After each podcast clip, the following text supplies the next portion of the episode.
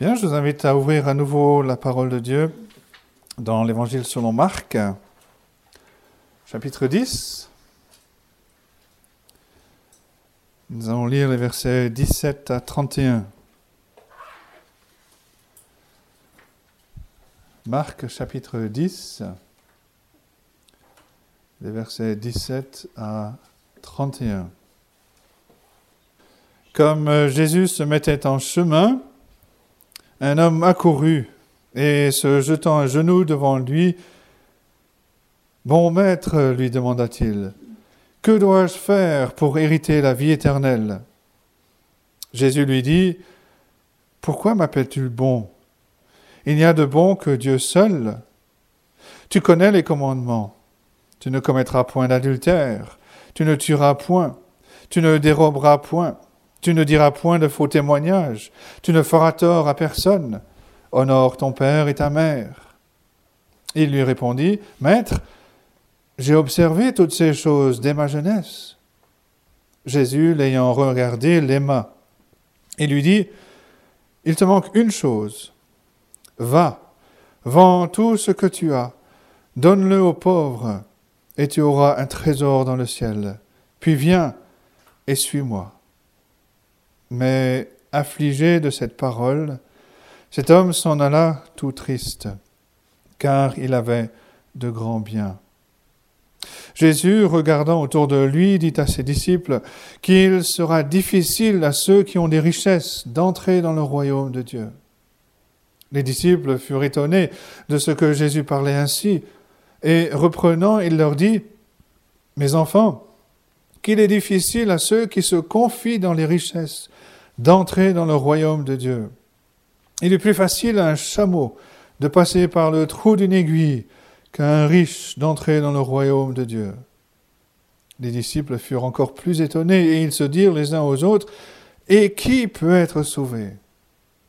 Jésus les regarda et dit, Cela est impossible aux hommes, mais non à Dieu, car tout est possible à Dieu. Pierre se mit à lui dire, Voici, nous avons tout quitté et nous t'avons suivi. Jésus répondit, Je vous le dis en vérité, il n'est personne qui, ayant quitté à cause de moi et à cause de la bonne nouvelle sa maison, ou ses frères, ou ses sœurs, ou sa mère, ou son père, ou ses enfants, ou ses terres, ne reçoive au centuple. Présentement, dans ce siècle-ci, des maisons, des frères, des sœurs, des mères, des enfants et des terres, avec des persécutions, et dans le siècle à venir, la vie éternelle. Plusieurs des premiers seront les derniers, et plusieurs des derniers seront les premiers. notre série, donc, que nous continuons, les rencontres avec Jésus, nous avons vu la dernière fois le récit qui se trouve juste à les versets précédents, le passage que nous venons de lire, la rencontre de Jésus avec les petits-enfants ces enfants qui étaient faibles, qui étaient dépendants et qui se reposaient avec confiance dans les bras de Jésus. Et Jésus a appris que c'était ce que, ce que voulait dire la foi, euh, de pouvoir se reposer euh, dans ses bras. Et la rencontre ici avec ce jeune homme riche est radicalement différente. Et sans doute l'une des plus triste, l'une des plus tragiques, premier mot sur la liste. Sans doute l'une des plus tragiques rencontres que l'on puisse avoir ici, ou que l'on ait ici dans le récit de la parole de Dieu. Et tout d'abord, le premier point, donc, ce jeune homme qui s'approche, et son approche de, Jésus est, est, très louable, très recommandable. Quand on lit les différents récits euh, des, évangiles, on a, on a différents détails. Et on, fera allusion tout à l'heure à Matthieu en particulier. Mais euh, tous disent que c'était un homme qui est riche. Matthieu va préciser que c'est un jeune et Luc va préciser qu'il est chef, sans doute un responsable dans la synagogue. Mais ce qui euh, frappe ici, c'est la différence entre cet homme et la foule qui est là, qui euh, regarde, qui acclame le Seigneur Jésus, qui est émerveillé euh, par ce que Jésus enseigne et ce qu'il fait. Cet homme est différent, deuxième mot, différent des autres. Cet homme n'est pas venu à Jésus pour qu'il traite un problème physique. Il n'est pas venu à Jésus parce qu'il était malade. Il n'est pas venu à Jésus parce qu'il avait faim. Euh, il n'est pas venu non plus comme euh, le pharisien euh, qui a accueilli Jésus dans sa maison pour le tester, comme nous avons vu il y a quelques semaines. il n'est pas venu pour l'accuser. Non, cet homme est venu avec ce que l'on pourrait dire la plus noble des motivations. Il vient avec une question qui concerne la vie éternelle. Troisième mot. Et même ce, terme euh, de vie éternelle qu'il utilise, que dois-je faire pour hériter la, vie éternelle, montre qu'en fait cet homme est déjà aussi à part, comme j'ai dit, différent du reste de la foule, parce que beaucoup ne comprenaient pas le ministère du Seigneur Jésus. Mais lui, il, a compris quelque chose de l'enseignement euh, de, de, Jésus et il s'approche. Euh, la question est tellement pesante euh, sur son esprit euh, qu'il accourt. Il accourt et se jette au, au pied de, Jésus. Il l'appelle bon maître. Et il pose, comme je dis, peut-être la meilleure des questions qu'on puisse poser euh, par rapport au ministère de, de, Jésus. Beaucoup de ceux qui étaient autour, beaucoup des de ses concitoyens n'avaient pas vraiment un grand intérêt pour les choses spirituelles, lui était préoccupé. Préoccupé par, par la question de, de, de, la vie éternelle. Et alors que beaucoup méprisaient l'enseignement du Seigneur Jésus, lui, au contraire, montre le plus grand désir et le plus grand respect pour le Seigneur Jésus-Christ. Il vient et il se jette à ses pieds. Et donc, sur un plan humain, on pourrait dire que euh, c'est le contact le plus prometteur, quatrième mot pour les enfants. C'est le contact le plus prometteur que, que, Jésus rencontre au cours de son ministère. Voilà un homme qui vient vers lui, non pas parce qu'il est malade, non pas parce qu'il a faim, non pas parce qu'il désire quelque chose de matériel, mais parce qu'il est préoccupé par la question de la vie éternelle. Donc, humainement parlant, c'est un super contact.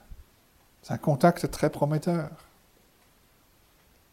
Et deuxième grand point, le diagnostic de Jésus. Cet homme se présente à Jésus, donc avec, il lui pose cette question, et il est assez surprenant de, de, voir la, la, réponse du Seigneur Jésus-Christ qui, par rapport à d'autres, d'autres occasions, est quand même assez, assez, assez, brut, assez brutal euh, comme, comme, comme réponse, une réponse plutôt sèche. Jésus lui dit, verset 18, Pourquoi m'appelles-tu bon? Il n'y a de bon que Dieu seul. Tu connais les commandements, tu ne commettras point d'adultère, tu ne tueras point, tu ne déroberas point, tu ne diras point de faux témoignages, tu ne, tu ne, tu ne feras tort à personne, honore ton père et ta mère. Jésus ne va pas euh, comment dirais-je, euh, le, reprendre euh, sur, sur sa, bonté. mais il a vu quelque chose dans, dans la vie, dans le cœur de, de cet homme, un problème qui, qui doit être adressé. Et le problème ici de cet homme, c'est sa compréhension du salut. Cinquième mot dans la liste. Ce jeune homme vient à Jésus pour savoir quelle œuvre il doit faire pour être sauvé. Que dois-je faire pour hériter la vie éternelle? Il appelle Jésus bon maître et dans, euh, son approche, quelque part, il espère que ce maître va lui dire ce qu'il doit faire pour que lui aussi, il arrive à peu près au même niveau que euh, le Seigneur Jésus-Christ. Le récit de Matthieu nous apporte une lumière à ce sujet. En Matthieu 19 et verset 17,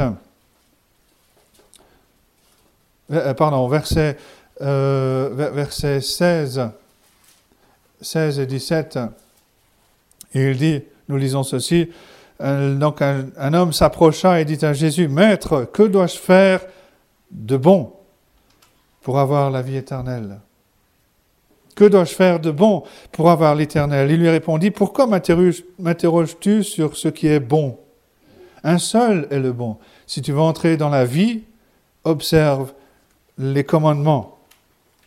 Si tu veux entrer dans la vie, les commandements. Ce que Jésus est en train de dire ici à cet homme, c'est que l'homme, cet homme n'avait pas besoin de venir à Jésus pour découvrir les œuvres de justice que, que Dieu demande, parce qu'elles sont clairement définies dans la loi. Elles sont clairement définies dans la loi que, euh, que, Dieu, a, donnée.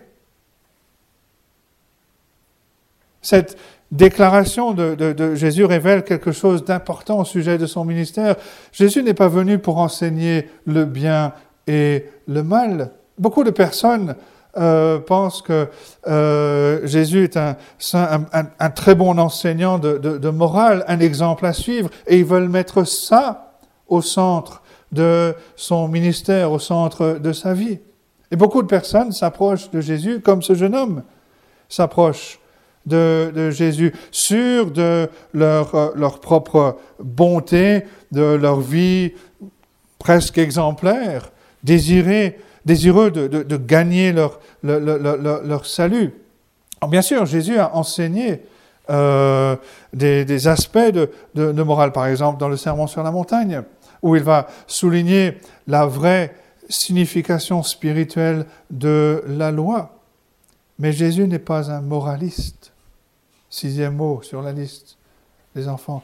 Il n'est pas un moraliste qui pense que les gens bien vont faire ce qui est juste s'ils ont un bon exemple à suivre. Il n'est pas un moraliste. Et on le voit ici dans cette rencontre avec euh, ce jeune homme. Le bien et le mal, les œuvres de justice que Dieu exige, que Dieu demande, ces choses-là sont révélées dans l'Ancien Testament, sont révélés dans les commandements de la loi. Et Jésus est en train de dire à, à ce jeune homme, ce n'est pas la peine de venir à moi pour connaître, pour savoir ce que tu dois faire. Quand on, doit, quand on a posé la question euh, euh, au Seigneur Jésus-Christ, pourquoi il passait son temps avec euh, des pécheurs et non avec les gens bien comme ce jeune homme, Jésus a répondu qu'il est venu appeler ceux qui étaient pécheurs. Jean-Marc 2, verset 17, Je ne suis pas venu appeler des justes, mais des pécheurs. Jésus n'est pas venu comme un moraliste, un enseignant de morale, mais il est venu comme le sauveur des pécheurs. Et Jésus va donc euh, répondre à ce jeune homme.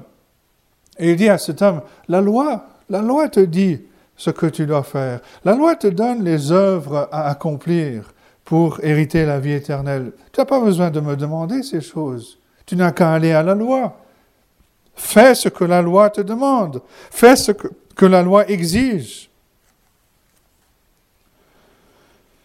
Et en fait, cette réponse, la réponse du jeune homme, quand il répond au Seigneur Jésus-Christ, Maître, j'ai observé toutes ces choses dès ma jeunesse. Révèle qu'il euh, ne se connaît pas réellement, qu'il ne connaît pas la nature humaine. Septième mot sur la liste. La réponse est sans doute très sincère. On ne peut pas remettre cela en, cause.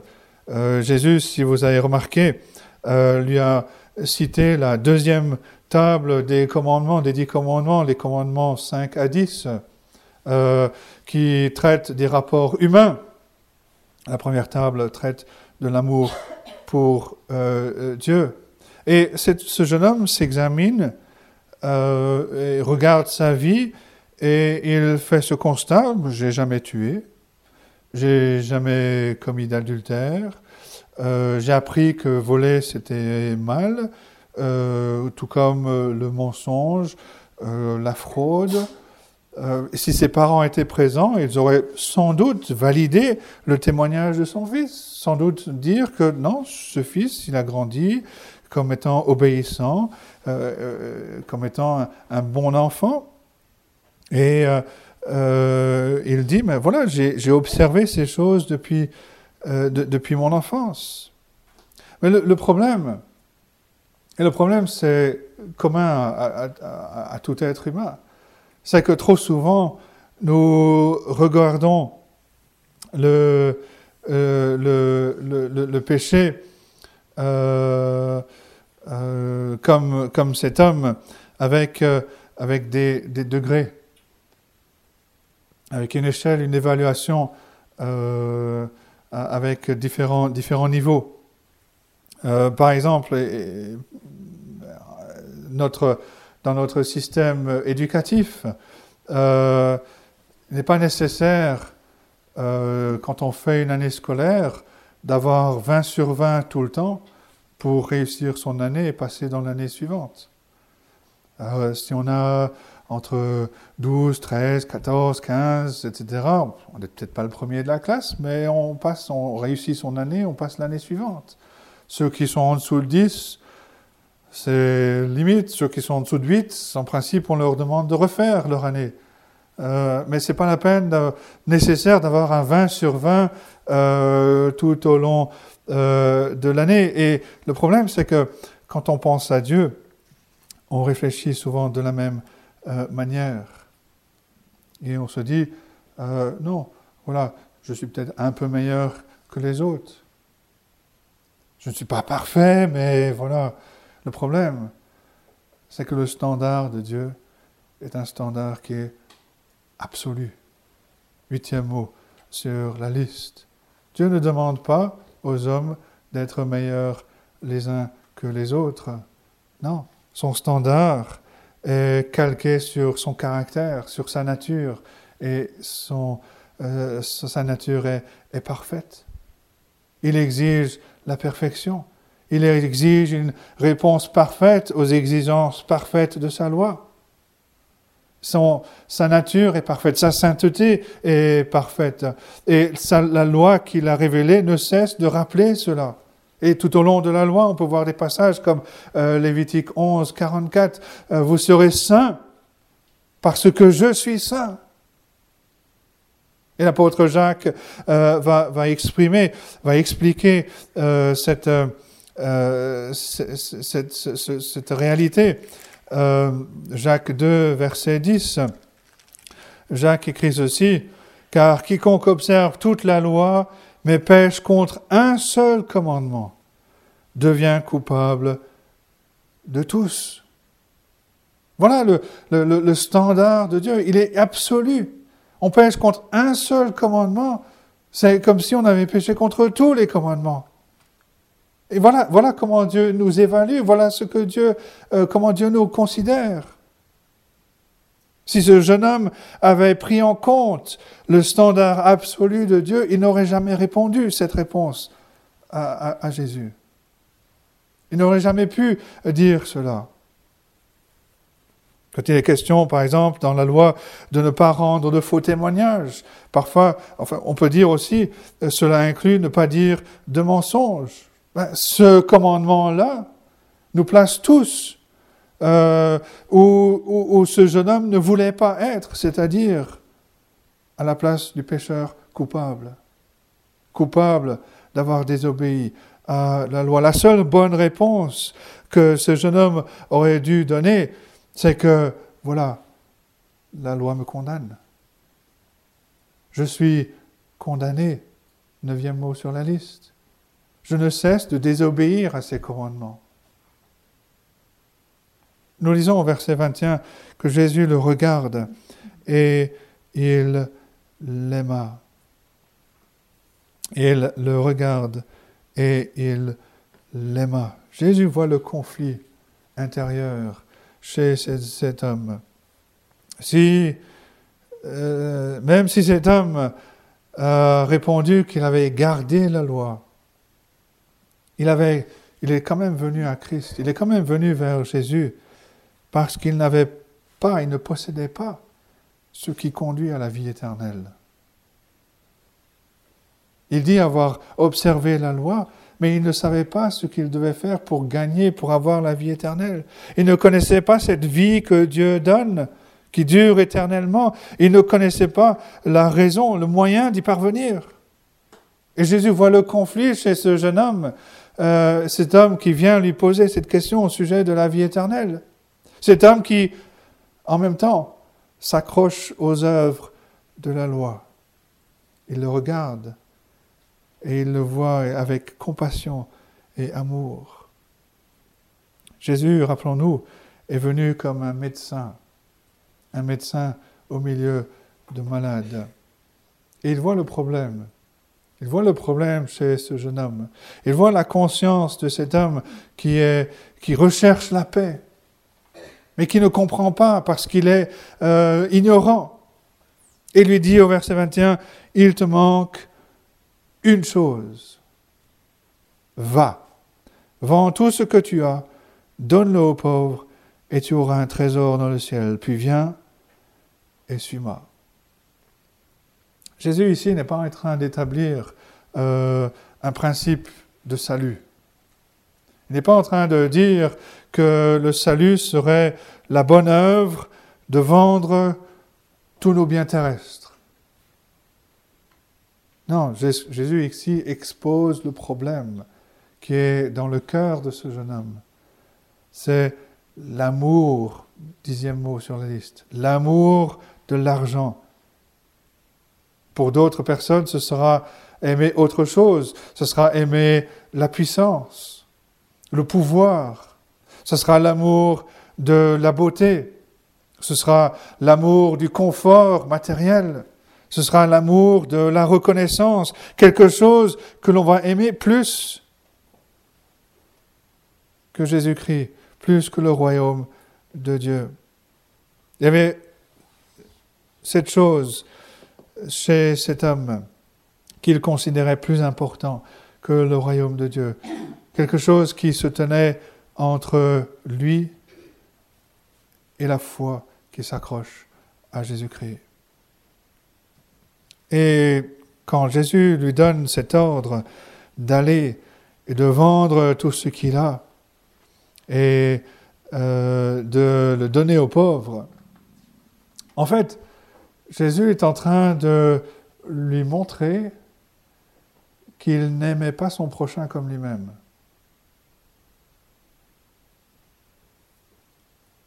Et donc, en fait, qu'il ne gardait pas la loi. Lui qui pourtant regardait à la loi en disant, voilà, moi je fais ceci, je, fais cela, et je le fais depuis ma jeunesse.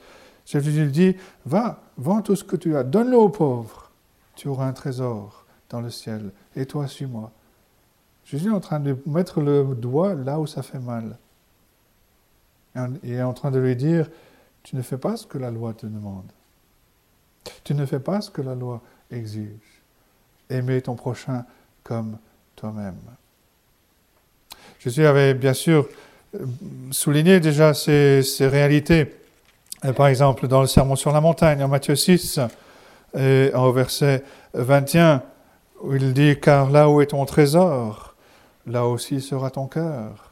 Et au verset 24, Nul ne peut servir deux maîtres, car où il haïra l'un et aimera l'autre, où il s'attachera l'un et méprisera l'autre, vous ne pouvez servir Dieu et maman. Vous ne pouvez servir Dieu et les richesses. Et cet homme révèle euh, où se trouve sa véritable loyauté. Quand Jésus lui donne cet euh, ordre de donner toutes ces choses, toutes ces richesses aux pauvres et de le suivre, on lit que, verset 22, affligé de cette parole. Affligé c'est comme euh, si on, voyait sa, tête se, se décomposer. Il, il est là et il entend cela et il est triste, affligé. Et il se détourne de, de, la vie éternelle qu'il recherchait pourtant. Il se détourne parce que ces grandes richesses, ces grands biens, ces richesses terrestres occupaient toute sa vie. Et c'est une tragédie. Cet homme était pourtant venu, euh, il, avait accouru auprès de Jésus, il était désireux de faire ce qui était nécessaire pour avoir la vie éternelle. Mais en face de la réalité de son péché, en face de la vraie nature de son cœur, de ses affections, il se détourne du salut, il se détourne du Sauveur. Jésus lui montre quelque chose que cet homme ne peut pas faire. Et cet homme s'éloigne, s'éloigne de la vie éternelle au lieu d'admettre qu'il avait besoin de la grâce de Dieu. Onzième mot sur la liste. Il avait besoin de la grâce. Comme tout le monde. Il s'en alla triste. Et en, fait, on n'en entend plus parler dans, le Nouveau Testament. Il s'en alla triste, radicalement différent de la rencontre avec les petits-enfants. Les petits-enfants qui étaient dépendants, qui étaient faibles, qui se reposaient sur les bras du Seigneur Jésus-Christ. Lui, cet homme, il s'appuie sur lui-même, il est indépendant.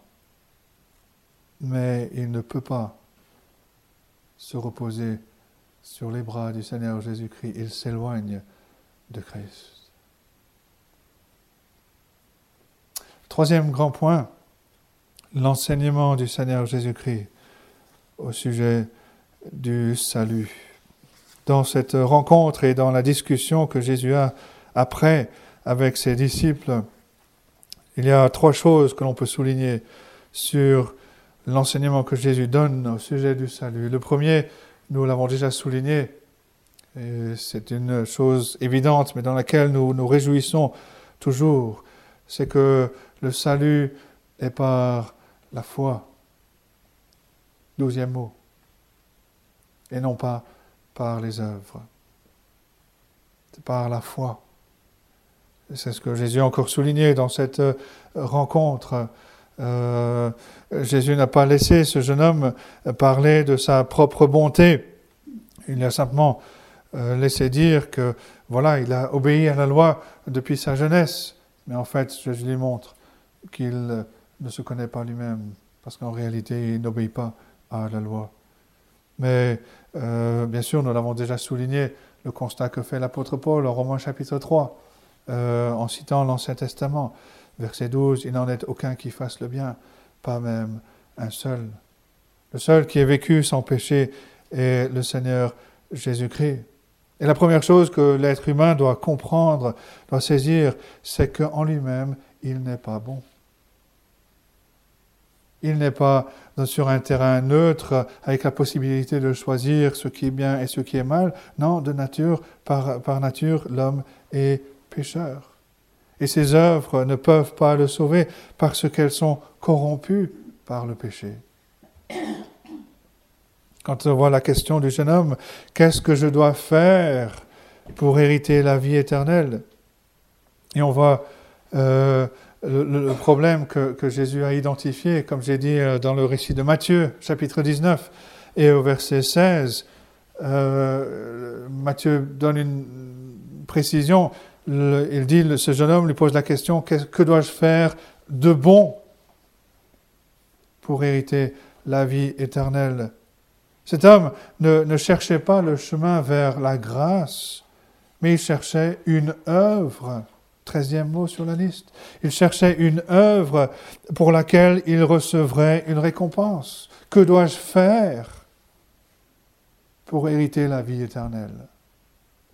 Il cherchait une œuvre pour laquelle il recevrait une récompense. Et comme le dit le Proverbe 14, verset 12, Telle voie paraît droite à un homme, mais son issue, c'est la mort. La voie du mérite, la voie des œuvres. Euh, cet homme vient, euh, cherche le salut par des œuvres, parce que les œuvres apportent la gloire à celui qui les pratique. Parce que les œuvres viennent euh, booster notre ego mais la Bible dit exactement le contraire. Le salut est par la foi en Jésus-Christ. Quatorzième mot. Par la foi en Jésus-Christ. Le salut est par la foi parce que Dieu qui est saint ne peut pas accepter nos œuvres qui, elles, sont souillées par le péché. Et là, on peut revenir sur beaucoup de passages. Ésaïe 64, par exemple, verset 5. Toute notre justice est comme un vêtement souillé. Romains 4, verset 16, euh, Paul précise que les héritiers d'Abraham le sont par la foi, pour que le salut, pour que ce, pour que ce soit par grâce. Les héritiers d'Abraham le sont par la foi, pour que tout cela soit par grâce. Et bien sûr, ce passage que nous avons cité tout à l'heure avec les enfants, Éphésiens 2, versets 8 et 9, c'est par la grâce que vous êtes sauvés par le moyen de la foi. Cela ne vient pas de vous, c'est le don de Dieu. Ce n'est point par les œuvres, afin que personne ne se glorifie. Il est intéressant de souligner que ceux qui veulent enseigner le salut par les œuvres viennent à ce passage pour essayer de, de trouver un, support pour leur argumentation. Ils voient que, ils disent que Jésus établit ici une voie de mérite et d'œuvre pour euh, le, salut en donnant, en citant l'Ancien Testament et en donnant cela au, jeune homme. Mais c'est très loin de la conclusion que Jésus donne ici euh, au verset 27. Il dit, cela est impossible aux hommes est impossible aux hommes d'obéir à la loi. Comme j'ai dit, Jésus cite euh, euh, l'Ancien Testament et il cite, euh, il donne cet ordre à ce jeune homme pour lui montrer qu'en réalité il ne suit pas, il ne peut pas suivre la loi. Il désobéit. Tout comme chacun, comme Paul le dit, comme j'ai déjà dit, Paul le souligne aux Romains, la loi a été donnée pour que tout le monde soit reconnu coupable devant Dieu. Cela est impossible aux hommes d'obéir à la loi. Que dois-je faire de bon? C'est la religion qui a inventé toutes ces choses, qui a inventé les pèlerinages, qui a inventé euh, les lieux de recueillement, les monastères, qui a motivé toutes sortes de croisades. C'est la logique qui va glorifier euh, la, bonté de l'homme. Euh, mais qui ne peut pas amener l'être humain à la vie éternelle. Même cet homme qui mettait sa confiance dans, dans son obéissance à la loi vient à Jésus parce qu'il ne connaît pas la vie éternelle. Et Paul va, par exemple, souligner cette réalité dans son témoignage personnel euh, quand il écrit aux Philippiens au chapitre 3. Et euh, il commence au verset 5, euh, au 4 et 5. Ou, euh, pardon, 4, 4 à 6. Il dit Moi aussi, cependant, j'aurai sujet de mettre ma confiance en la chair. Si quelqu'un croit pouvoir se confier en la chair, je le puis bien davantage. Moi, circoncis le huitième jour, de la race d'Israël, de la tribu de Benjamin, hébreu né d'hébreu. Quant à la loi, pharisien. Quant aux ailes, persécuteurs de l'Église irréprochable à l'égard de la justice de la loi. Voilà, sur, sur le plan humain, voilà les choses dans lesquelles il, il, se glorifiait. Mais quand Jésus le rencontre, il réalise que ces choses-là le tenaient loin du salut. Et il dit, verset 7, Mais ces choses qui étaient pour moi des gains, je les ai regardées comme une perte à cause de Christ. Et même, je regarde toutes choses comme une perte à cause de l'excellence de la connaissance de Jésus-Christ mon Seigneur, pour lequel j'ai renoncé à tout. Je les regarde comme de la boue, afin de gagner Christ et d'être trouvé en lui, non avec ma justice, celle qui vient de la loi, mais avec celle qui s'obtient par la foi en Christ, la justice qui vient de Dieu par la foi. Mais voilà la tragédie de ce jeune homme qui vient vers Jésus qui euh, s'adresse à lui, mais son amour pour ses richesses est plus grand que son désir de la vie éternelle. Il te manque une chose. Cela inclut la connaissance que le salut est par la foi en Jésus-Christ et en lui seul. La première chose concernant l'enseignement de Jésus euh, concernant le salut. C'est que le salut est par la foi. Le deuxième point, euh, c'est que le Seigneur va dire à ses disciples quand euh, le jeune homme est parti, il va souligner au verset 23 que les richesses matérielles sont une gêne, quinzième mot sur la liste, une gêne pour euh, le salut. Alors, bien sûr, la Bible va parler de plusieurs personnes qui sont très riches euh, et qui sont pourtant des enfants de Dieu, qui sont sauvés. Dans le Nouveau Testament, on peut parler de José Joseph d'Arimathée, euh, Nicodème était, très riche. Dans l'Ancien Testament, on a Abraham qui était très riche, qui est, le père de la foi. Mais quand on regarde l'ensemble du peuple de Dieu, euh, on doit constater qu'ils sont minoritaires.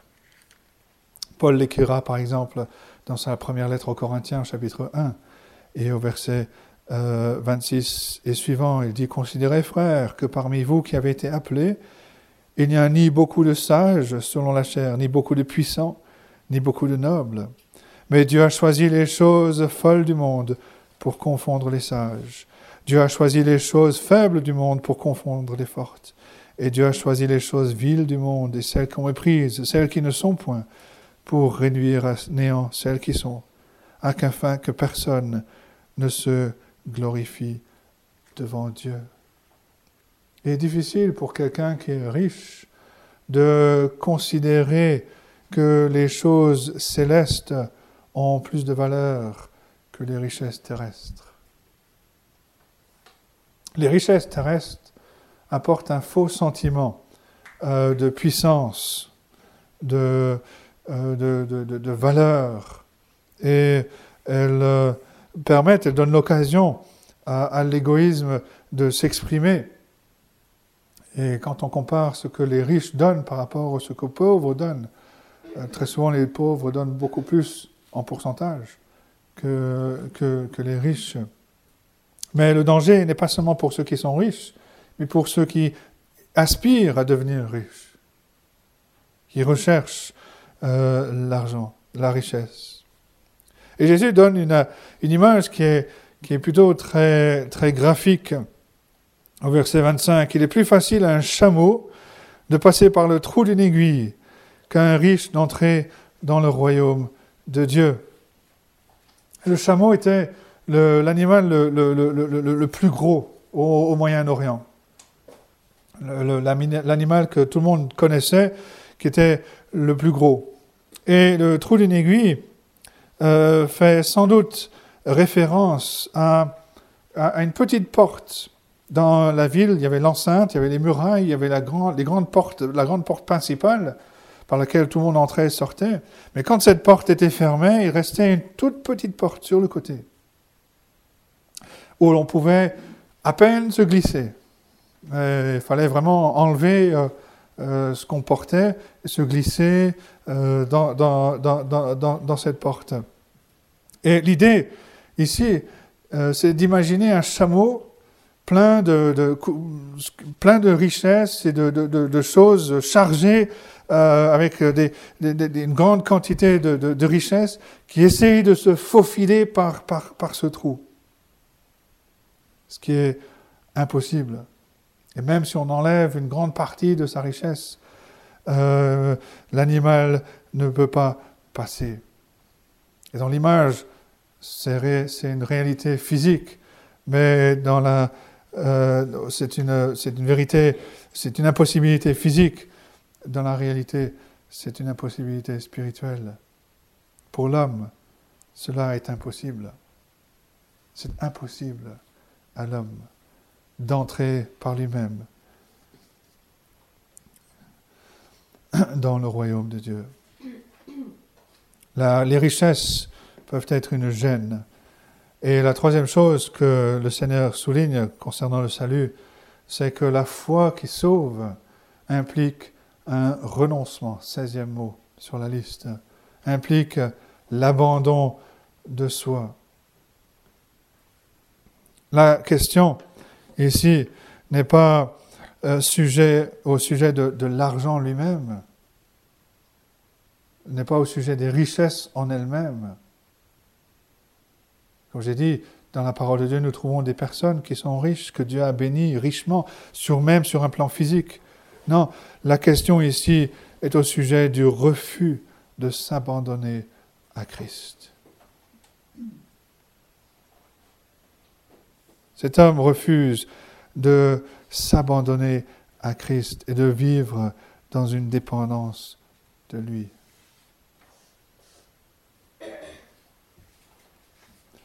Et pourtant, c'est ce qui caractérise la vraie foi. Et cela, bien sûr, pousse les disciples à poser la question, mais qui, euh, peut être euh, sauvé? Cela est impossible aux hommes, mais non à Dieu. Et le quatrième grand point, c'est la puissance de la grâce de Dieu, cette grâce qui sauve. Et Pierre est le premier à attirer l'attention euh, sur, euh, sur ce point.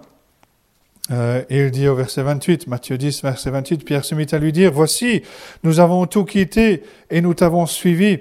Et le récit en Matthieu 19 apporte une précision. Matthieu 19, verset 27. Pierre, prenant la parole, lui dit, Voici, nous avons tout quitté, nous t'avons suivi. Quand sera-t-il pour nous? Quand sera-t-il pour nous?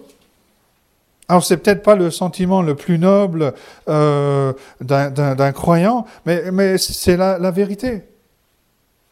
Voilà, Pierre et les autres ont fait ce que ce jeune homme ne voulait pas faire.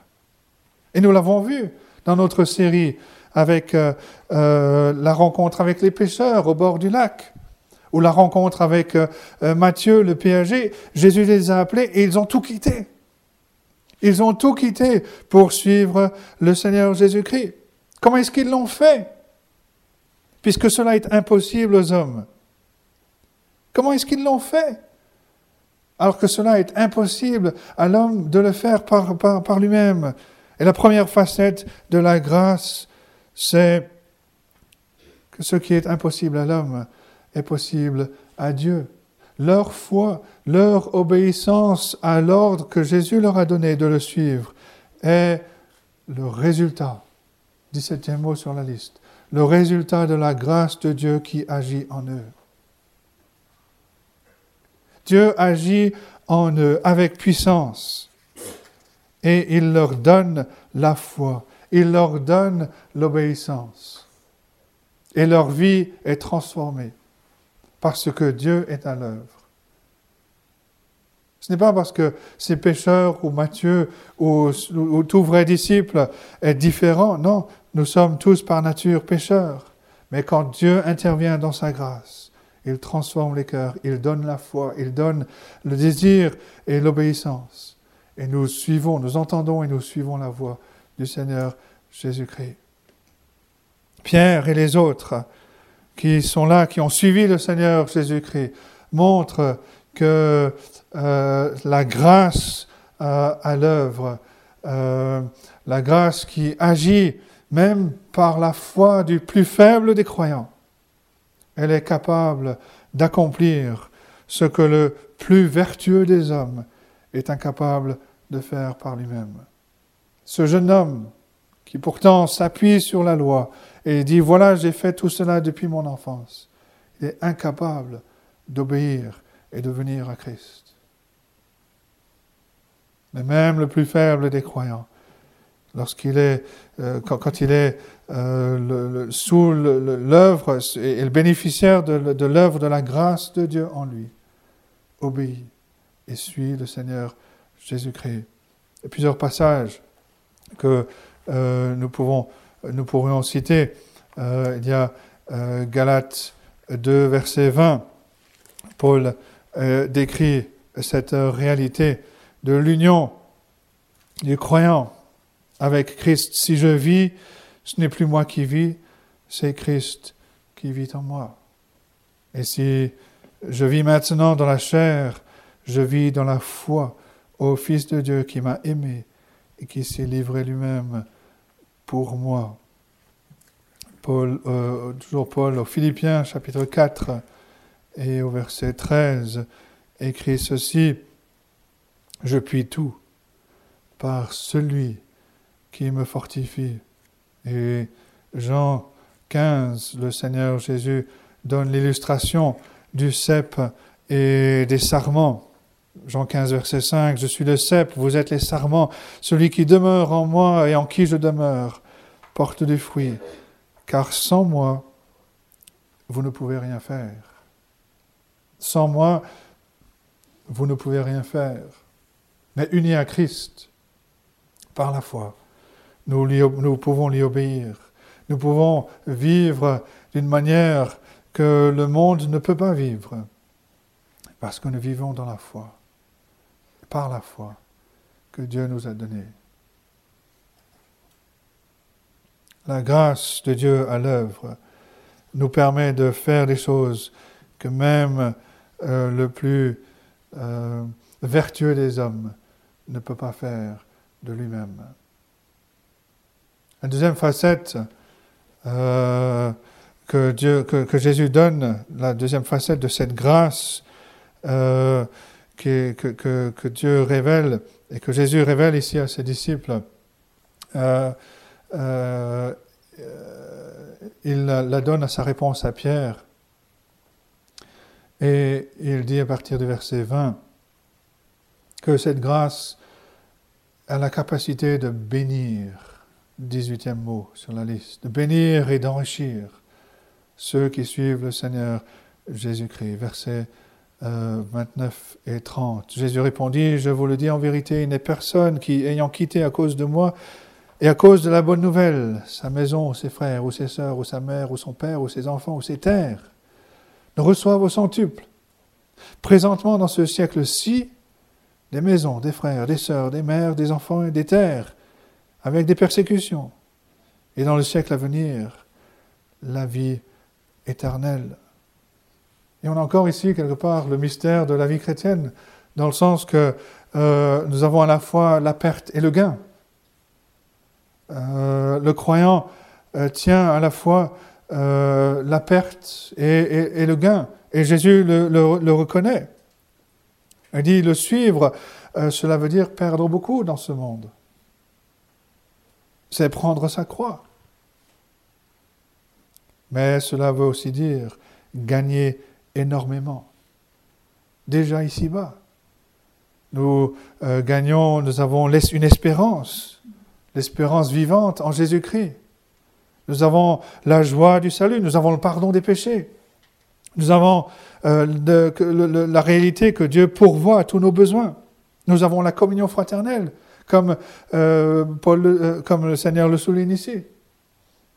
Nous perdons peut-être des relations sur le plan humain, mais nous gagnons des relations fraternelles de frères et sœurs d'origines différentes, d'âges différents, de continents différents. Nous, avons, nous jouissons de la vie de famille, la, la, vie de famille de Dieu, la vie au niveau local, la vie au niveau international, mondial. Nous jouissons d'une communion que le monde ne peut connaître. Et bien sûr, nous avons cette espérance que nous serons aussi un jour dans la gloire avec tous les saints, avec tous ceux qui nous ont précédés. Et nous serons avec eux dans la présence même de notre Seigneur euh, Jésus-Christ. Cette grâce nous enrichit. Elle nous donne, comme Paul le dira aux Éphésiens, nous comble de toutes les bénédictions en Christ. Mais la troisième facette de cette grâce de Dieu, c'est qu'elle a la puissance d'élever, 19e mot sur la liste, d'élever ceux qui sont humbles et d'abaisser ceux qui sont orgueilleux. Verset 31. Plusieurs des premiers seront les derniers, et plusieurs des derniers seront les premiers. Elle a la puissance d'élever ceux qui sont humbles. Voilà le jeune homme riche qui s'enorgueillissait de son obéissance à la loi. Il est parti les mains vides. Ceux qui viennent à Christ avec euh, leur pauvreté sont remplis de sa grâce. Le chef religieux, lui, est parti. Les humbles pécheurs, les péagers comme Matthieu, ont suivi le Seigneur Jésus-Christ et un jour seront avec lui dans la gloire. Dans cette vie, ce jeune homme riche euh, profitait de ses richesses, euh, de, de, ses moyens énormes, au-dessus de, des humbles pécheurs qu'étaient euh, Pierre et les autres. Mais eux obtiendront la vie éternelle, alors que ce jeune homme se détourne de la vie éternelle. Voilà la puissance de la grâce de Dieu. Elle abaisse les orgueilleux et élève les humbles. Il te manque une seule chose. On pourrait définir cela de différentes manières. On pourrait dire, par exemple, il te manque euh, la connaissance. La connaissance de lui-même qu'il est pécheur. La connaissance de la foi, le seul moyen vers la vie éternelle. Il te manque, ou alors il te manque la volonté de, de s'abandonner à Christ. Et cela se voit dans son refus de lâcher prise de ses richesses. Ou alors il te manque la grâce qui sauve, ce don de Dieu. Le salut est une chose qui est impossible aux hommes. Vingtième mot sur la liste. C'est impossible aux hommes, mais pas à Dieu. Pas à Dieu qui fait grâce. Il fait grâce à ceux qu'il appelle, qui reconnaissent leurs péchés, leurs conditions de pécheurs, qui euh, réalisent que euh, tout ce qu'ils ont pu faire euh, est condamné et ils sont et se tiennent par nature condamnés par la loi. Et s'ils cherchent à trouver refuge dans la loi, celle-ci au contraire les condamne. S'ils viennent à Christ par la foi, ils découvrent le Sauveur, ils découvrent cette vie éternelle, ils découvrent toutes les bénédictions que nous avons en Christ et tout ce que Dieu nous donne en Christ, qui dépasse tout ce que le monde pourrait jamais nous donner. Il découvre cette grâce, cette faveur que Dieu fait en Jésus-Christ. C'est par grâce que vous êtes sauvés, par le moyen de la foi. C'est un don de Dieu, ce n'est point par les œuvres. Cela ne vient pas de vous, c'est un don de Dieu, ce n'est point par les œuvres, afin que personne ne se glorifie. Ce qui est pour les hommes, c'est une chose impossible impossible aux hommes de faire quoi que ce soit pour être sauvés. Mais ce n'est pas impossible à Dieu. Il sauve même le pire des pécheurs par grâce, par le moyen de la foi. Que Dieu nous aide à saisir cela, qu'il nous aide à comprendre et à nous réjouir de cette grâce qu'il nous a manifestée en Jésus-Christ et que nous ne soyons pas comme ce jeune homme qui se réfugie ou qui essaye de trouver un refuge dans son obéissance à la loi, Parce que comme cet homme, si nous sommes honnêtes et si Dieu nous ouvre les yeux, nous verrons que notre soi-disant obéissance, en fait, n'est pas une obéissance du tout. Nous ne pouvons pas. Il est impossible d'obéir à la loi. Impossible. Parce que nous sommes pécheurs. Et Dieu, dans sa grâce, nous appelle à venir à Christ et à nous confier en lui et en lui seul et à découvrir toutes les richesses qu'il nous accorde, des richesses, comme j'ai dit, que le monde ne pourra jamais nous donner. Que Dieu nous aide à réaliser ces choses, à nous réjouir dans ce salut et dans cette grâce merveilleuse que nous avons en Jésus-Christ. Amen.